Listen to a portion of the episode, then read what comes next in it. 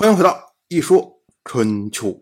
鲁国第十九任国君鲁腿进入在位执政第十一年，本年春天，楚国的国君芈吕讨伐郑国。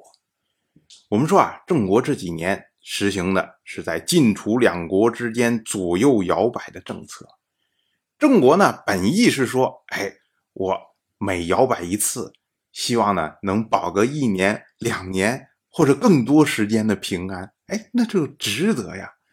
可是没想到呢，郑国他左右摇摆，而两个国家呢对他的索取、对他的所求，也在不断的加强。所以在去年的时候啊，郑国刚刚投靠了楚国，转头呢，年中夏天的时候，晋国的大军就兵临城下。那郑国一看，哎呀，打不过呀，又投靠了晋国。结果到冬天的时候，楚国的大军又兵临城下，这摇摆一次啊，连一年的平安都没有。虽然去年冬天，哎，有晋国筹措的诸侯魏戍郑国，这让郑国逃脱一劫。可是呢，转过来年，楚军又来了。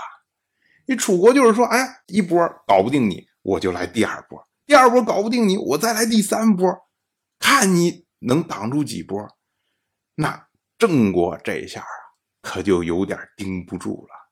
结果楚国的军队一路进军，到了利地。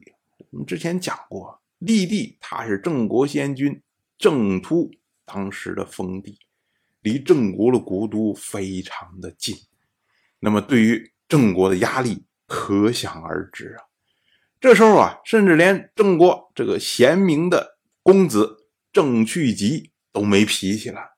郑去疾说：“这、这、这到底什么事儿啊？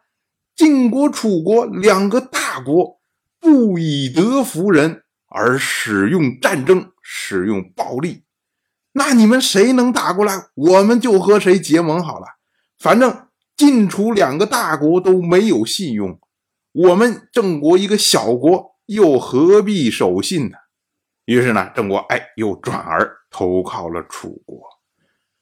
到了本年的夏天，楚国的国君芈吕、陈国的夏征舒以及郑国的国君郑坚在陈陵举行盟誓。我们说啊，陈陵这个地方，它是陈国的地方。换句话说呢，也就是这一次盟会虽然是以芈吕作为主盟者。但是呢，组织盟会的人实际上是夏征舒，因为去年的时候啊，夏征舒他在国内，在陈国的国内自立为陈国的国君，可是他做了国君之后，内心不安呢，因为这种事儿，你放眼诸侯，放眼以前的历史，哪有这样的事情啊？莫名其妙一个人就可以做国君吗？而且陈国也奇怪，也没有人反对他呀。那这时候夏征舒说：“那怎么办呢？哎，最好是抱大腿。如果能抱住楚国的大腿，芈吕点头同意，说：‘哎，你就是能做陈国的国君。’那夏征舒他在国内，在国外地位就稳固了。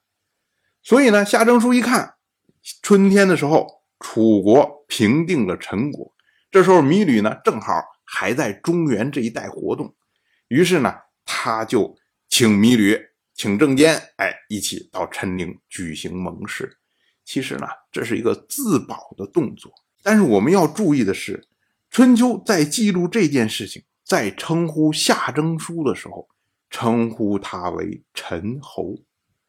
这个可不是说春秋认可了夏征舒的地位，而是呢，当时参与的国家，比如说像郑国，比如说像陈国。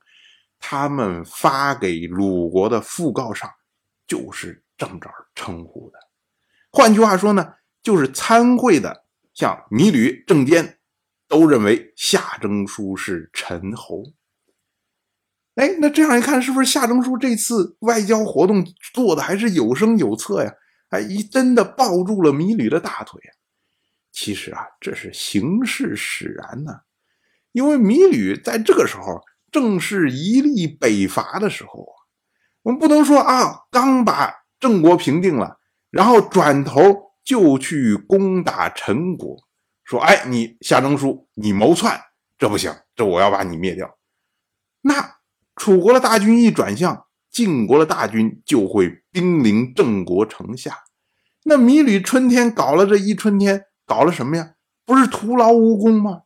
所以米吕在这个时候啊，没工夫搭理陈国的事情，自然呢，他也不希望陈国撤走。更重要的是，就算说芈吕觉得说啊，你夏征舒，你自立为国君这件事情不可忍受，我放下天下不管，我也得先把你给灭掉。可是呢，我们要注意啊，这个时候陈国合法的继承人，也就是那位陈国的太子陈武，他还在晋国待着呢。如果楚军攻破了陈国，把夏征舒杀掉了。那让谁做陈国的国君呢？还不是要把陈武请回来吗？那不就等于是楚国费了半天劲，把陈国平灭了，然后呢送给了晋国？这种事儿能干吗？所以呢，不管从长远角度上来看，不管从目前的形势上来看，芈吕都没功夫处理陈国的事情。所以呢，既然夏征舒哎对他表示服从。那米吕呢，就暂时怀柔他，就是我放在这儿，先看着，然后找机会再来处理陈国的事情。当然了，我就这么一说，您就那么一听。感谢您的耐心陪伴。